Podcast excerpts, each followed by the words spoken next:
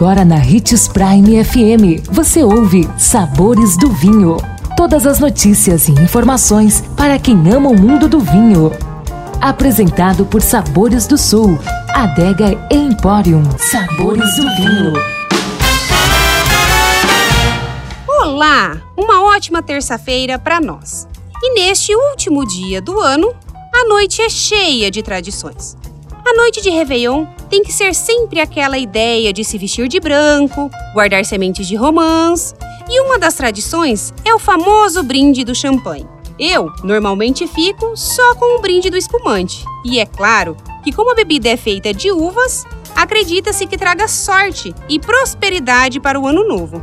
E para completar, eu vi num site que beber em taças de cristal purifica as energias espirituais. Eu adorei, porque eu amo as taças de cristal. Assim como para o Natal, durante a ceia fica muito bem com os espumantes, pela possibilidade de agradar a vários gostos e harmonizar com vários pratos. Hoje, vamos dar duas sugestões de espumantes. O primeiro, brasileiro, chamado Dom Guerino Prosecco, e o outro, um espumante espanhol chamado Cava Cordon Negro. E só para lembrar, sirva gelado em taças longas, finas. Sirva aos poucos, porque se esquentar, enjoa. Prefiro os brutes, pois os mais doces não acompanham comida. Deixe tudo à mão para os seus convidados. E brinde, comemore, agradeça 2019 e aproveite a sua noite.